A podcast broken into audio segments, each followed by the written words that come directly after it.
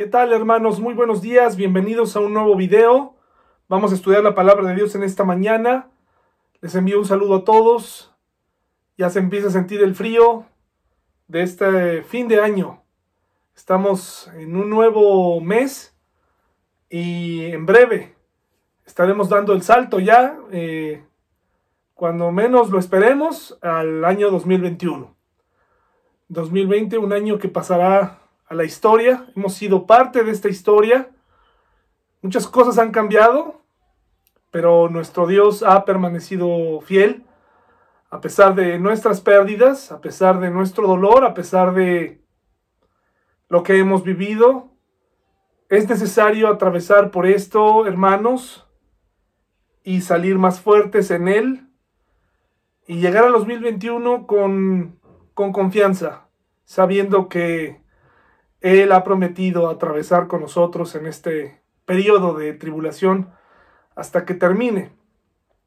Oremos para que sea pronto, para que nuestro templo se concluya eh, hasta donde nos alcance el dinero y poder tener pues nuevos ingresos entre todos, lograr eh, un templo digno con salones para niños, en donde podamos alabar a Dios y compartir su palabra y que esté a la disposición de todos ustedes para esos momentos donde necesitamos estar con nuestro Dios en los momentos felices y en los momentos tristes.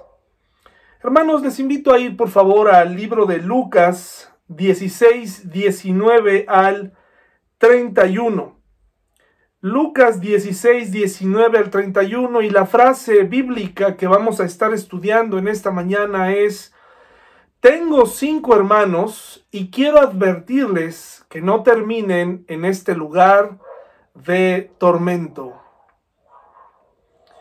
Y vamos a estudiar quién lo dijo, por qué lo dijo, desde dónde lo dijo en este mes y de fondo estas flores de cempasúchil que son de esta época tan bonitas, ya totalmente relacionadas con tradiciones mexicanas, pero en realidad esta flor es muy linda, llena de color y nos viene bien estudiar esta parte acerca de los muertos. ¿Qué pasa con ellos? Espero que eh, el mensaje pueda alentar tu vida, pueda darte información, pueda retarte.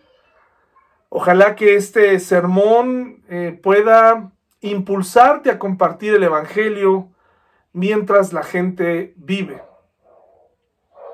Es muy intenso cuando observamos a la gente tratar de revivir a sus muertos, sin embargo, cuando ese tiempo llega, ya no hay nada que hacer. Eh, es un momento de dificultad y sin embargo la gente fielmente va. Y creo que dentro de esta tradición mexicana que se celebra, lo más importante es, y creo que es algo digno de aprenderse, no deberíamos olvidar a la gente que ya partió. Deberíamos recordarlos.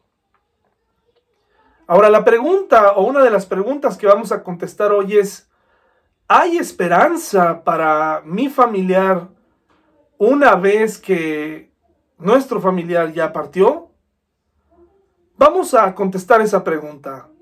¿Vale la pena orar por una persona que ya murió? Yo sé que muchos de ustedes tienen esta inquietud y aprovechando estas festividades, aprovechando esta tradición, vamos a hablar de lo que dice la Biblia y qué tiene que ver con nuestros muertos y qué tiene que ver con nuestra fe y con eh, esto que se dice, si es que hay una posibilidad para interceder por ellos.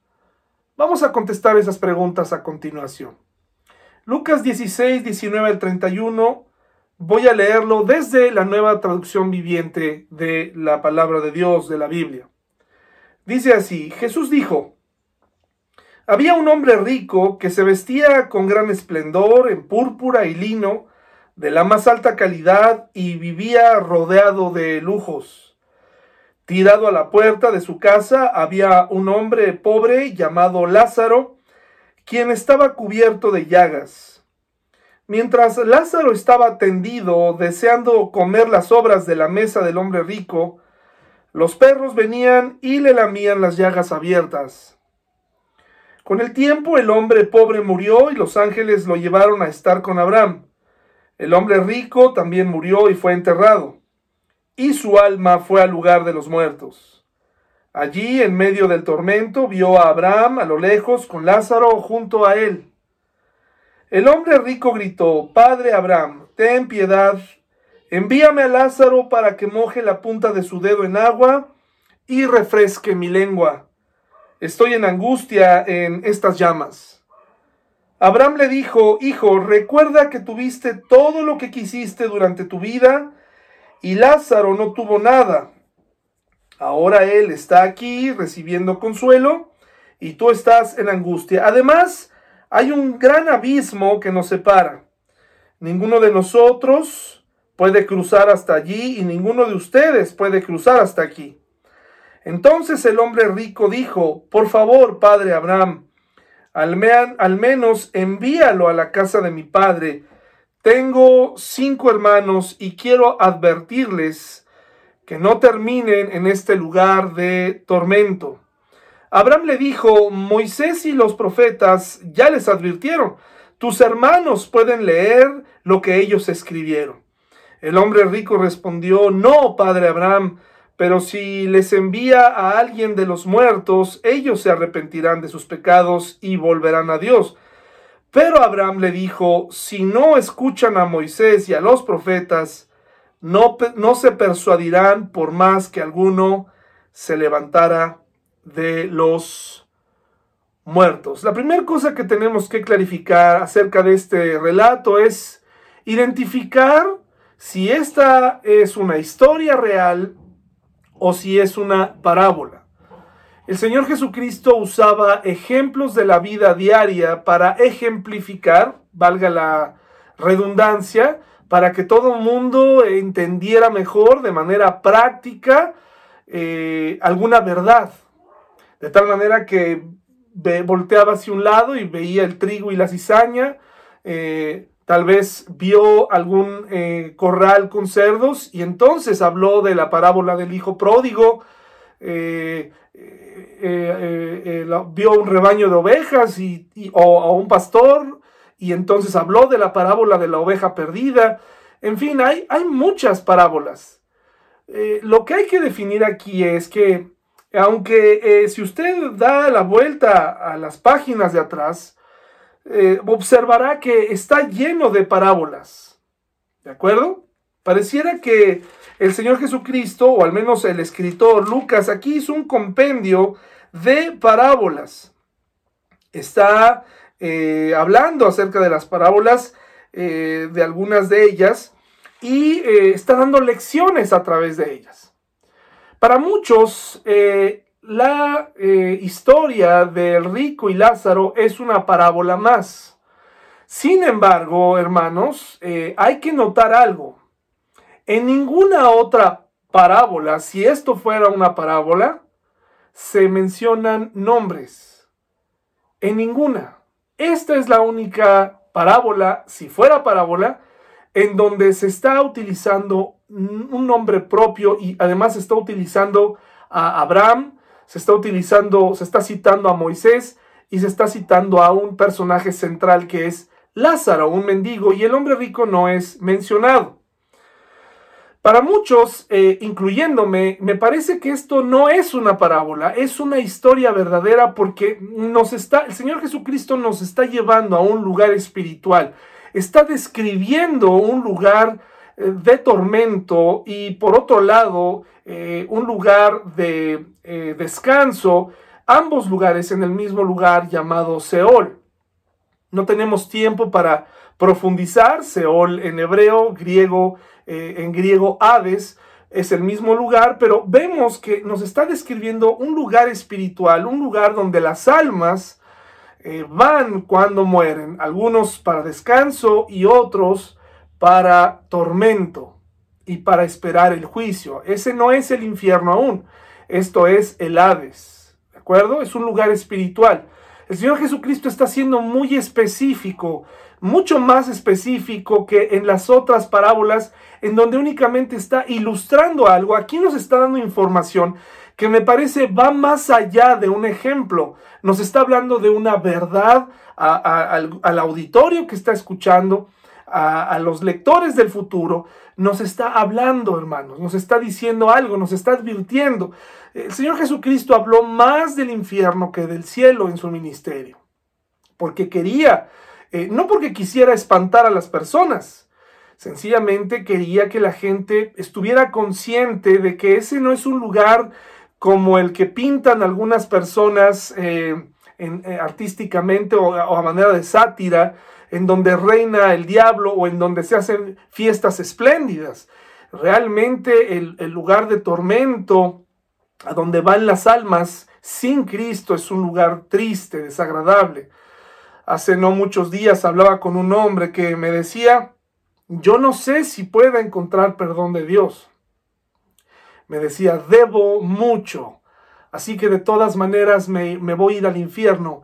Pero eso es precisamente lo que Jesús trata de decirnos y de decirte a ti que tal vez te sientes muy lejano de Dios o merecedor de la condena eterna, pues que hay perdón para ti. Es lo que Jesús quería decirte. Hay otro lugar para ti, hay esperanza. Él vino a morir precisamente para esos casos perdidos para el hombre. ¿De acuerdo? Entonces, la persona que se siente así no ha comprendido la magnificencia el, gran sacrificio de nuestro Señor Jesucristo en la cruz. Así que para mí es una historia, no es una parábola. El Señor Jesús me parece aquí no está utilizando esto, aunque está eh, dentro del grupo de parábolas que Lucas ha incluido, me parece que esto no necesariamente es otra parábola, es un relato en donde Jesús quiere hablarnos de un lugar verdadero y de verdades espirituales muy específicas, muy explícitas. Muy bien. Entonces, habiendo aclarado esto y, habiendo hablado de que voy a hablar de esto como una historia verdadera, no como una parábola, por, por lo que usted va a ver a continuación, por el nivel de detalle, tenemos que, que estudiarla muy bien. Es muy importante mencionar que la persona que se salva en la historia, la persona que es recogida, que, que vienen los ángeles por ella, eh, es una persona pobre. Esto no significa que a los pobres eh, Dios los beneficia y que a los ricos Dios los condena. Eh, de aquí se puede tomar, de esta historia verdadera, se puede tomar que uno de los ministerios que tienen los ángeles es precisamente venir por los, los creyentes que están a punto de morir, ¿verdad? Eso es una bonita eh, verdad, es una bonita realidad.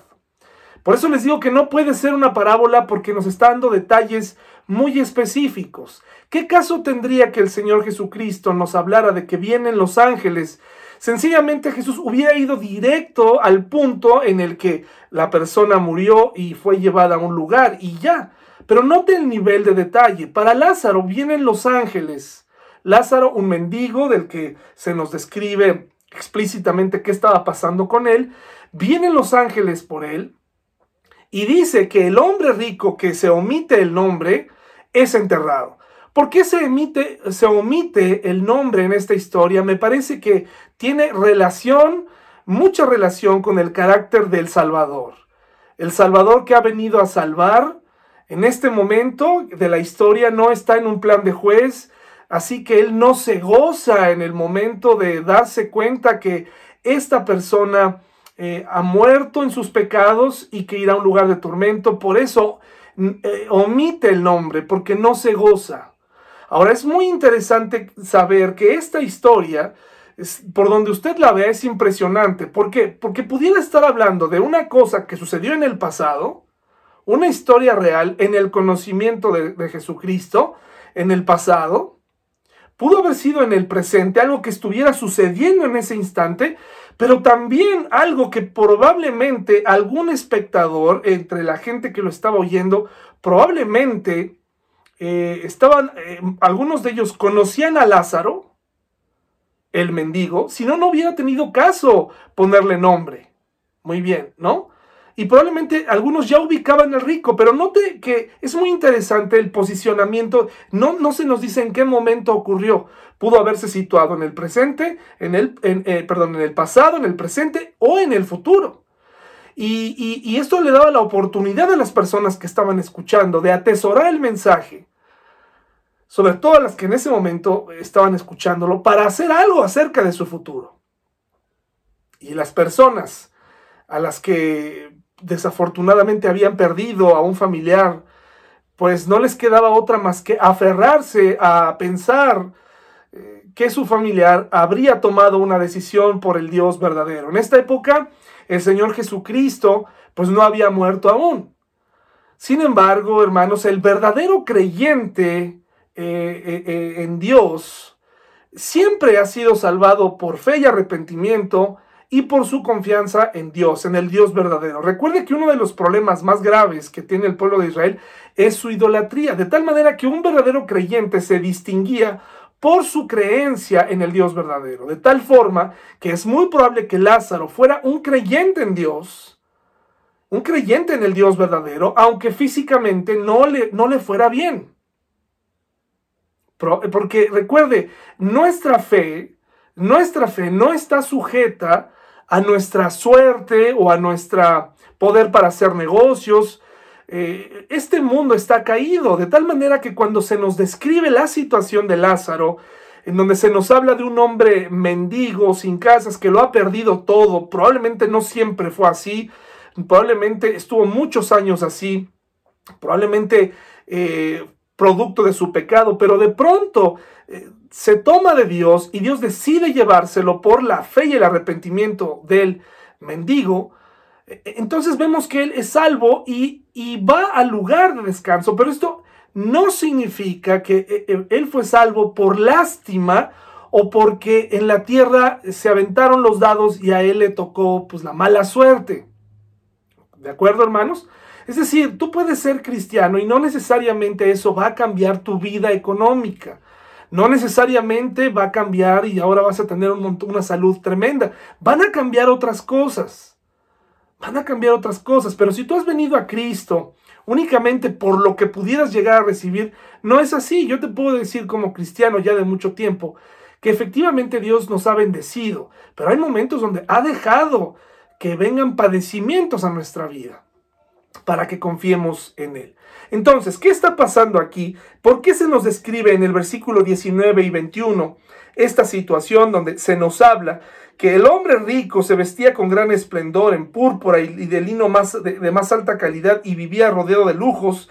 Pues nos habla de, la realidad de la vida, un hombre que le va bien, un hombre sin Dios, un hombre que hizo lo que quiso, similar a, ese texto donde dice que probablemente ese hombre rico a lo mejor pensaba lo mismo y esto es una esto es una verdad y una constante a lo largo de la vida, o sea, la gente que tiene bienes económicos en muchas ocasiones le es más difícil darse cuenta de su necesidad de Dios porque su confianza está en Él mismo, su confianza está en las riquezas, en lo que tiene. Es por eso que el propio Jesús decía que era más fácil que un camello entrara por, la, por el, el hoyo de una aguja que un rico al reino de los cielos, porque eso era una realidad y sigue siendo una realidad. Las diferencias sociales, el clasismo, el racismo, todo esto hace la gran diferencia entre que una persona con bienes eh, materiales se acerque a Dios y no lo haga. Una persona que se siente muy talentosa, se aleja de Dios, ha puesto toda su confianza en sí mismo, le apuesta a sí mismo todos los días. Entonces aquí por favor no se altere cuando observa un contraste tan amplio. Esa es la vida real. No se espante por favor, esto es lo que pasa. Hoy en día tenemos gente rica que, que, confía en Dios, pero también tenemos mucha gente rica e indiferente. Tenemos gente muy pobre, indiferente y muy idólatra. Pero también tenemos gente pobre, eh, con pocos recursos, pero buscando a Dios. Así que no se espante por, por este contraste. Aquí sencillamente nos está hablando de una realidad social y de cómo a los dos les llegó por igual el momento de la muerte, ese momento que nos llegará a todos tarde que temprano. Y este pasaje es uno de esos pasajes que nos dice, prepárate. Prepárate y prepara a los que están a tu alrededor antes de que sea demasiado tarde. Dice el versículo 22 que los hombres murieron, es un proceso natural, uno fue recogido por ángeles y el otro enterrado. Pero hay algo más. Versículo 23 y 24 comienza lo trágico de este relato que les digo, tiene tanto detalle que no puede ser una parábola. No puede ser una parábola porque nos está dando detalles que en una parábola ya no sería necesario. En la historia del hijo pródigo, bueno, pues se nos habla de, del sentimiento que tuvo este hijo cuando gastó todo. Y nos cuenta, eh, eh, sin más, este proceso de decadencia y luego de arrepentimiento. Y listo, queda claro que fue bienvenido por, por el Padre, que es un simbolismo de Dios. ¿De acuerdo? Pero en este caso se nos está hablando de un proceso y de algo que ocurre y algo que está ocurriendo en la realidad, dice aquí eh, eh, en el versículo 22, con el tiempo y el hombre pobre. El hombre pobre murió y los ángeles lo llevaron a estar con Abraham. El hombre rico también murió y fue enterrado y su alma fue al lugar de los muertos. El alma se está refiriendo cada uno respectivamente a su lugar. Allí en medio del tormento vio a Abraham a lo lejos con Lázaro junto a él. Entonces, ¿qué es lo más trágico? Empezamos a ver que los sentidos de una persona que muere eh, sin estar preparada espiritualmente. ¿Y en qué consiste estar preparado espiritualmente? Pues no consiste en lo que puedan hacer eh, las personas que se quedaron y que él ya está muerto. La muerte eh, eterna afecta a una persona por las decisiones que tomó ese individuo durante su vida. De igual manera, la vida eterna que procede de Dios viene por esa decisión que un hombre tomó en su vida. Y de ahí que muchos piensan es que nosotros no hicimos nada para merecer la salvación. Estoy totalmente de acuerdo, nosotros no hicimos nada para merecerlo.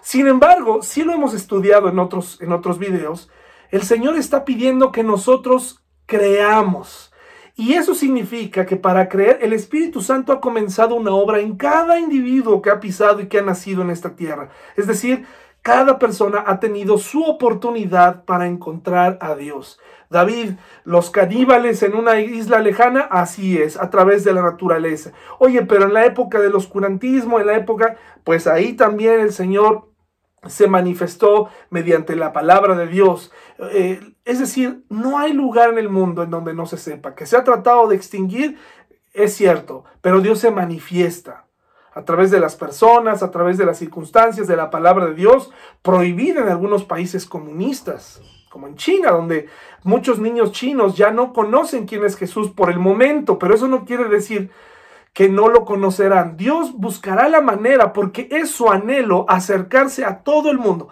Entonces, todo el mundo tuvo su oportunidad. Entonces Lázaro, en una decisión de fe y arrepentimiento de su vida, es llevado a un lugar de descanso. Y en aquel lugar estaba Abraham. Es algo que se le conoce como el seno de Abraham, por la por la presencia de Abraham, así se le llamó, el seno de Abraham. Donde están aquellas personas, donde estaban todas esas personas en este momento que confiaron en el Dios verdadero y murieron sin conocer al Mesías, pero pusieron su esperanza en esa promesa que se hizo desde Génesis 3 que vendría el Mesías y que vencería al enemigo y por lo tanto vencería a la muerte y pagaría a Dios la deuda que cada individuo, a partir de que el primero tomó la decisión de fallar y de pecar, eh, finalmente había un sacrificio para pagarle a Dios y apaciguar su ira. Entonces, eh, del otro lado, eh, Lázaro aparece en un lugar de tormento, pero lo más interesante es que está consciente tiene inteligencia y reconoce y tiene esta habilidad de reconocer al patriarca Abraham. Sin conocerlo eh, particularmente, sin haber estado en presencia de él, porque Abraham había muerto muchos años atrás, cientos de años atrás, pero vemos cómo este individuo tiene la capacidad de identificar a Abraham, tiene la capacidad de sentir, tiene la capacidad de, eh, de, sentir eh, ansiedad, de sentir, tiene necesidades. ¿De acuerdo? Y dice que entonces ve y reconoce al mendigo que siempre estaba fuera de su palacio, lo reconoce. Algo que a mí me llama mucho la atención es que ni en este momento de tormento el rico ha, eh, ha cambiado su forma de pensar respecto a quién es él. Puede ser que nuestro ego o el ego eh, acompañe a las personas hasta este lugar de tormento. Es la incredulidad que me parece es prima hermana del egoísmo y del de, egocentrismo, el no creer, es lo que lleva a las personas a este lugar eh, de castigo eterno. Este lugar, hermanos, no es el lago de fuego. Es este lugar donde la gente está esperando ser juzgada, pero ya vemos aquí que comienzan a ser castigados y a recibir lo que pidieron por su incredulidad. Una total, un total distanciamiento de Dios por la eternidad. Y este hombre está consciente, no está en un estado vegetativo, no está en un estado de, de pérdida de conciencia o de memoria, está eh, al 100% en sus sentidos. Su alma que fue llevada allá está sintiendo como si su cuerpo estuviera ahí. ¿Por qué? Porque tiene calor, tiene, tiene ansiedad, tiene desesperación. Y dice que viendo a lo lejos a Lázaro, le dice algo que, que, forma parte y que formó parte de su ego y de su personalidad. Padre Abraham, ten piedad. Y dice, envíame a Lázaro. Envíame a Lázaro. Es decir, dando órdenes. Comprendiendo quién era Abraham, digno de respeto, pero luego volteando hacia Lázaro diciendo, a ver, Ahí está el mendigo de siempre, el menospreciado. No puede ser que él esté mejor que yo. Por lo menos mándalo. Mándalo para que, dando órdenes, mándalo para que moje la punta de su dedo en agua y refresque mi lengua. Estoy en angustia en estas que llamas. Llamas. Jesús no podría estar inventando esto, hermanos. Está hablando de un lugar.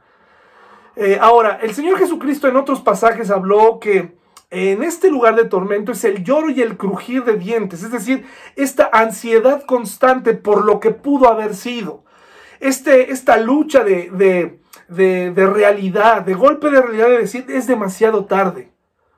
Es demasiado tarde. Por muchos años me rehusé a creer y aquí estoy y esto es verdad. De verdad, hermanos, yo trato de predicar siempre desde la gracia, no desde el temor, pero es muy importante que, que nosotros los creyentes nos demos cuenta que esto es una realidad espiritual. La gente que muere sin Cristo irá a un lugar de tormento y este lugar de tormento no es esta tierra. Jesucristo advirtió de ese lugar. Y los que estamos oyendo este mensaje tenemos que hacer algo para advertirle a las personas y hablarles de que existen dos destinos finales para el hombre, la muerte eterna o la vida eterna. Entonces vemos que aquí el carácter del rico pues no ha cambiado mucho. Dice, mándame a Lázaro, ¿verdad? Mándamelo. Vemos el carácter que está ahí. Abraham no da respuesta, Abraham no enjuicia, Abraham solamente le responde con sentido común, ¿verdad? Y le dice en el versículo 25, Abraham le dijo, hijo, recuerda que tuviste todo lo que quisiste durante tu vida y Lázaro no tuvo nada. Ahora él está aquí recibiendo consuelo y tú estás en angustia. Ahora, esta respuesta es perfectamente razonable, es perfectamente lógica a, la petición que está haciendo el hombre rico. El hombre rico está hablando desde su pasado, desde lo que él representó, desde, desde todo lo que él eh, sentía que era, y ahora siente incluso poder para pedirle a Abraham que envíe a Lázaro desde ese menosprecio. Por eso también Abraham le responde, ya no eres aquí, ya tus influencias aquí no sirven. El poder que tuviste sobre Lázaro, el menosprecio que sentiste por él, el, el, que te rieras de que esos perros se acercaran a, a, lamer sus llagas, qué, qué explícito. Eh, hablando de la realidad y, del, y de esta eh, frialdad con la que se mueve a veces nuestro mundo. De cómo a veces somos personas indiferentes ante la calamidad de los demás, ante los problemas de los demás. Es muy probable que este rico tuviera, eh, sencillamente sintiera lástima y que a lo mejor comiera o le aventara migajas a este hombre. Por eso eh, está hablando eh, Abraham desde ahí, le está diciendo, aquí se acabó tu, tu poder, el poder que tenías. Aquí ya se acabaron tus privilegios. Aquí has comenzado tu proceso hacia, la, hacia tu juicio y luego la condena que es la muerte eterna. Aquí se acabó, aquí ya eh, esto que estás pidiendo no es posible, hombre rico. Tú que todo lo podías, tú que creías en ti mismo, aquí se acabó el problema. Sin embargo, Lázaro ahora está siendo consolado y no nos dice con detalle, pero la Biblia no se contradice. La Biblia es congruente. Es por eso que cuando Jesús cuenta esta historia real, pues está, está dando por hecho que la gente comprende, eh, de acuerdo a su mensaje, la importancia de la fe y el arrepentimiento en el Dios verdadero. Así que no piensen nuevamente que por ser rico fue al infierno y por ser pobre fue al cielo. Eso no es así. Esto está hablando de una realidad y Jesús está contestando, perdón, Abraham está contestando en consecuencia a lo que este hombre rico sentía que tenía aún en sus manos el control de la situación y por lo menos mándame a Abraham y en una de esas, así tráenmelo, empiezo de poco a poco, pero a la vez, hermanos, consciente de por qué él estaba ahí. Eso es algo muy doloroso. Las personas, hermanos, que estén en este lugar, estarán conscientes de todas las oportunidades que dejaron pasar. Recordarán las veces que se burlaron, las veces que, que fueron eh, pintaron la pared equivocada de la fe, que se inclinaron delante de ídolos que no eran correctos, eran ajenos totalmente, eh, se acordarán de todo eso y, entonces, hermanos, se darán cuenta que no tienen ya el control sobre su vida y sobre su destino, eh, porque aquí no vemos para nada al rico forcejear con su destino final. No vemos al hombre rico que levante la voz y diga, ¿por qué estoy aquí? Hermanos, en el juicio no va a haber jaloneos, ni malos entendidos, ni va a haber escenas de es que yo no dije, es que no, hermanos, eh, no sé, al hombre nos cuesta, eh, a los hombres y a las mujeres nos cuesta trabajo reconocer cuando nos equivocamos. Cuando se nos confronta, cuando se nos dice algo, puede, puede salir lo peor de nosotros en cuanto a pretextos, en cuanto a mentiras. Es difícil encontrar que podamos decir fui yo y asumir la responsabilidad. El hombre enjuiciado eh, por el Señor que muere sin Cristo no va a rezongar. Sencillamente escuchará los cargos y los va a aceptar y se va a lamentar toda la vida y tal vez a eso se a eso se deba esas palabras del crujir de dientes, este murmullo constante a decir, pude haber puesto mi confianza en Jesús, pero no lo hice. Así que eh, en ese día no va a haber no va a haber eh, malos entendidos ni aclaraciones, porque Jesús y Dios son justos, hermanos. Además de que Abraham contesta, hay un gran abismo en el versículo 26 eh, que nos separa. En la Reina Valera dice cima con ese, es decir, una, un, una, una, un hoyo hacia abajo que divide estos dos lugares para que nadie pasara de un lado a otro. Les vuelvo a repetir, estos detalles nos permiten comprender eh, cómo estaba diseñado ese lugar. No puedes pasar de un lado a otro, no hay manera. Esto significa que cuando una persona muere, hermanos, según Hebreos 9:27, dice así, y así como cada persona está destinada a morir una sola vez, y después vendrá el juicio. Y esto nos lleva a los versículos más impresionantes y que van a contestar más nuestras preguntas. ¿Puede y sirve de algo interceder o pedir oración por un familiar que murió? Hermanos, vamos a dejar que el texto nos explique un poco más. Dice en el versículo 27 y 28, entonces el hombre rico dijo, por favor, padre Abraham, al menos envíalo a la casa de mi padre. Tengo cinco hermanos y quiero advertirles que no terminen en este lugar de tormento. Qué trágico, y esa es la frase de este día, qué trágico. El hombre rico le pide a Abraham que al menos resucite a Lázaro para que Lázaro les platique de este lugar. y advierta a sus familiares vivos. Hermanos, los muertos no regresan. La tradición dice que sí. La tradición y, las costumbres esotéricas dicen que sí. Hay quienes sienten a su familiar en la casa o que ven fantasmas. Hermanos, los muertos no regresan, al menos no a la luz de la Biblia. El único caso en donde se registra que un muerto, un muerto auténtico, es decir, alguien que las personas vivas pudieron reconocer como es él, está escrito en, el libro de Samuel y es cuando precisamente Saúl consulta a una bruja para que le traiga a Samuel.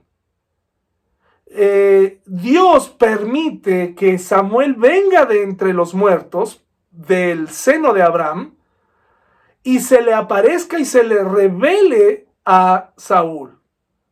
La bruja se fue para atrás cuando eh, vio que realmente había funcionado la invocación, porque era una charlatana. Hermanos y amigos, los muertos no regresan. Y lo más triste es que no hay nada que hacer cuando ellos mueren. No hay oración, no hay acompañamiento que se pueda hacer. La Biblia dice que el hombre muere y en ese instante, si murió en sus pecados, esperará el juicio de Dios y no hay nada que hacer. No hay un purgatorio. El purgatorio no se menciona en la Biblia. No hay un lugar donde el hombre todavía pueda purificar sus errores para llegar a ver a Dios. Eso no está en la Biblia. La Biblia nos dice claramente, el hombre muere y va hacia su destino eterno. Está en espera de despertar para vida eterna si puso su confianza en Jesús y en su sacrificio o para juicio y muerte eterna. Esto, hermanos, es, muy interesante porque el relato de, de Samuel es una excepción, no es una regla. Los muertos no regresan. No te dejes engañar. Nadie los puede traer de regreso. Recuerda que el diablo tiene un poder limitado, pero tiene poder. Y recuerda que se convierte en un ángel de luz. Y recuerda que es un oportunista. Y recuerda que puede hacer todo lo que sea necesario para distraer a la gente y pensar que verdaderamente está hablando con sus familiares cuando lo único que está haciendo es que esa persona esté hablando con un demonio. Los muertos no regresan.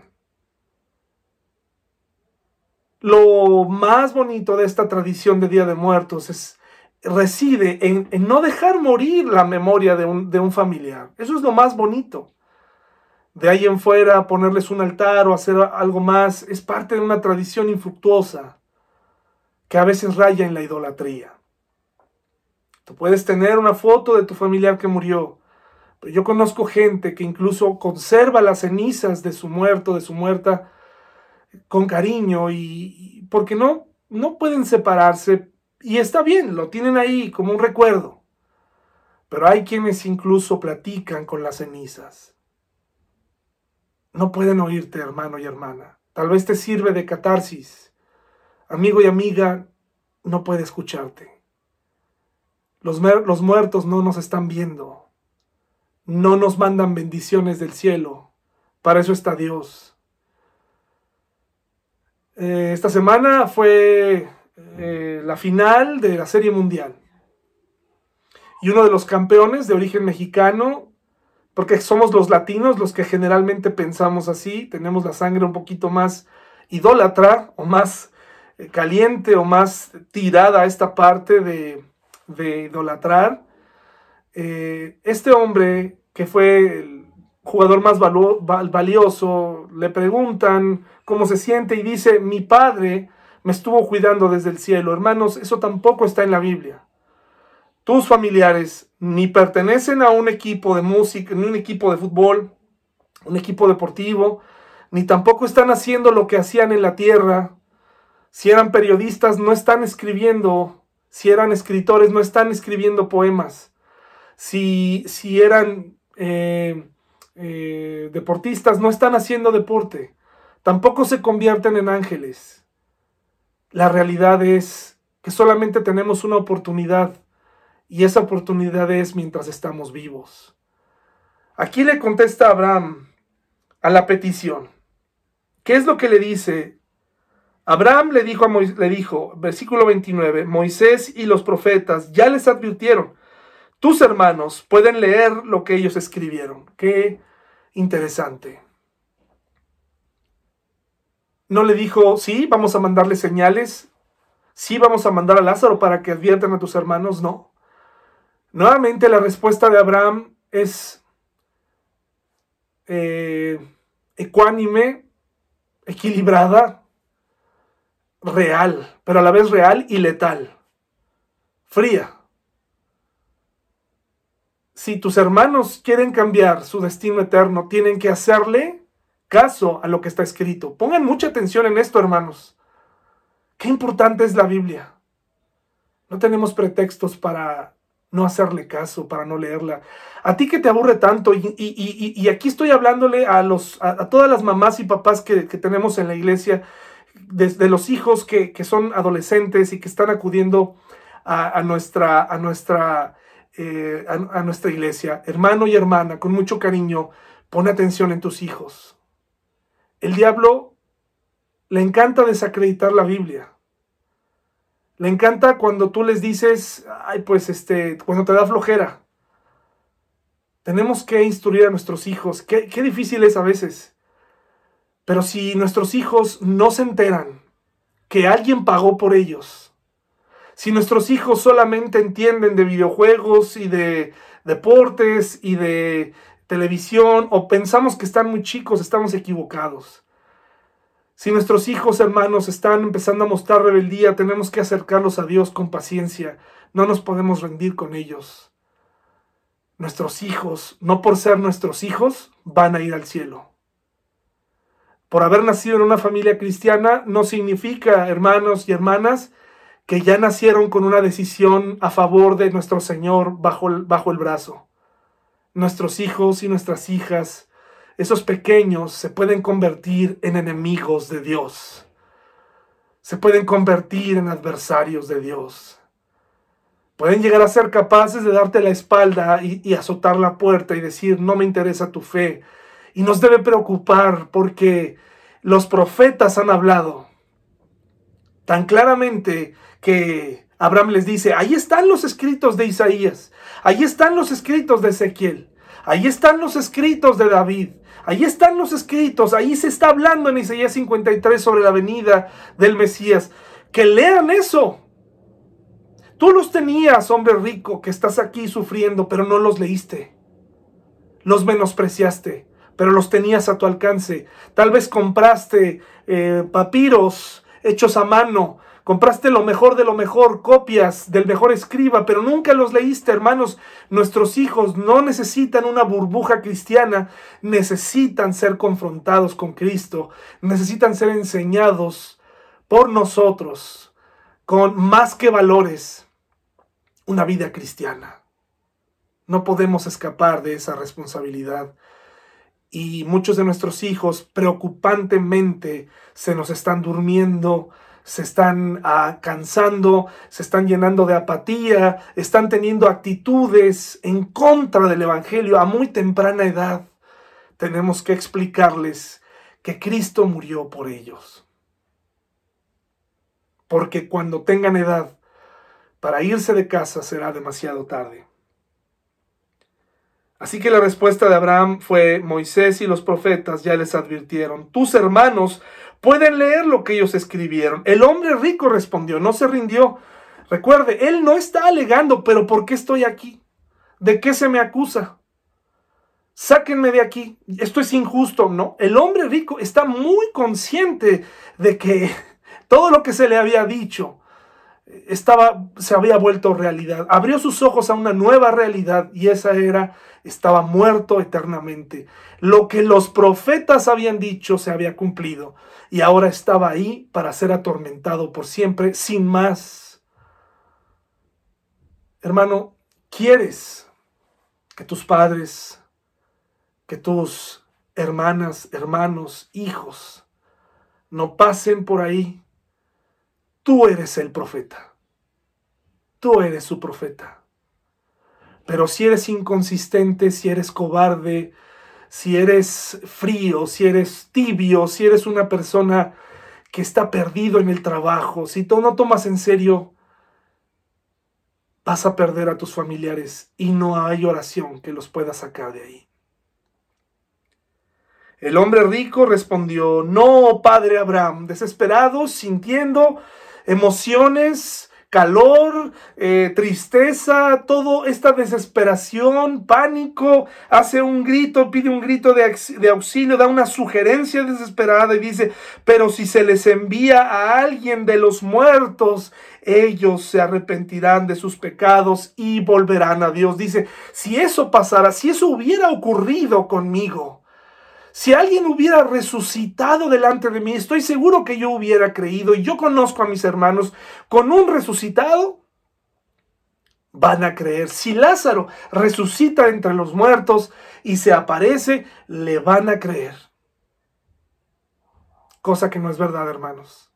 Jesucristo resucitó y hoy estamos aquí, tratando de convencerlos a, a quizás la mayoría de ustedes amigos que aún no son creyentes para decirles, necesitas a Cristo en tu vida, porque si no tomas esta decisión, tu destino eterno será la muerte eterna, será el infierno. Pero hay solución. Lee lo que dicen los profetas. Escucha lo que dice la palabra Analízalo en tu mente.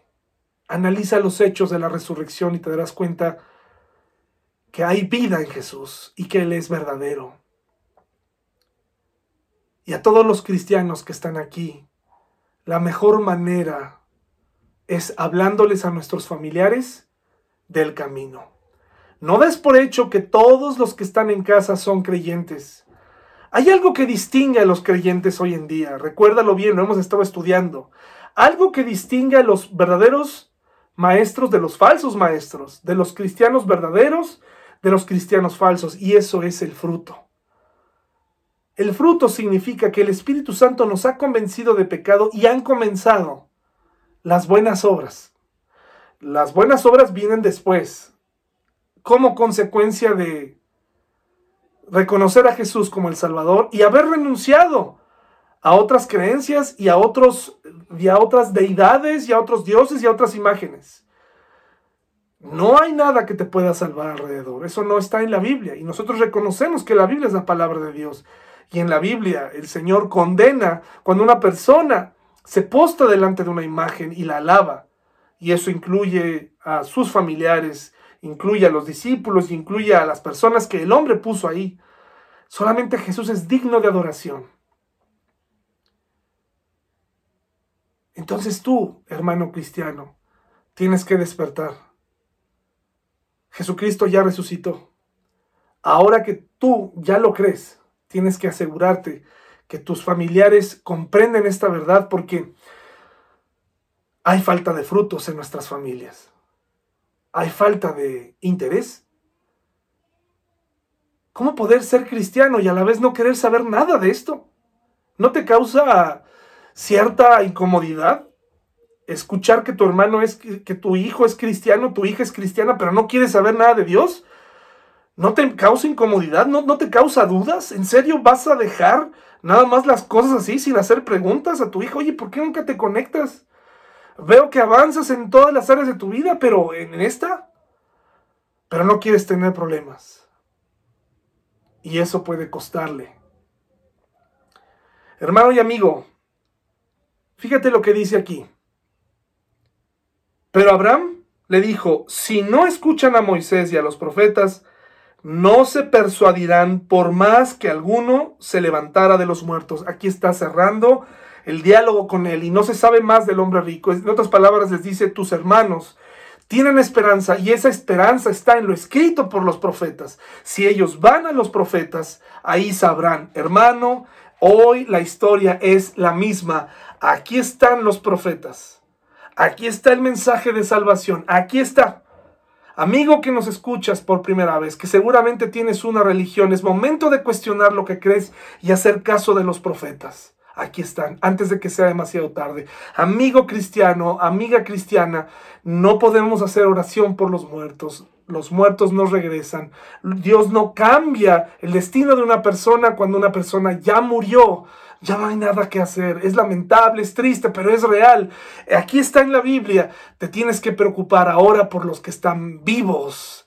Si verdaderamente te causa tristeza saber que tus padres o que tus amigos pueden llegar a perderse, entonces háblales de los profetas, ponle a los profetas en sus manos, sé un profeta y vive una vida cristiana que les cause asombro, que les haga que les haga incomodarse. No vas a ser perfecto, no vas a fingir, pero por ellos vale la pena vivir un cristianismo. Ellos no quieren ver perfección, sencillamente ver cómo los cristianos nos levantamos en un momento como este, en donde está puesta nuestra fe, en medio de la tragedia, en medio de los problemas. Esta frase bíblica es tremenda. No hay nada que podamos hacer cuando una persona muere. Tengo cinco hermanos y quiero advertirles que no terminen en este lugar de tormento.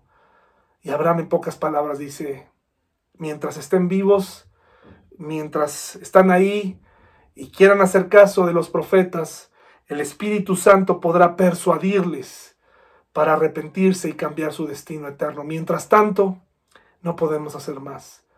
¿Qué te parece, hermano, si te das a la tarea de compartir el Evangelio a la gente que amas en, este, en estos días de muertos? ¿Por qué no lo conviertes en, en días de nuevos vivientes?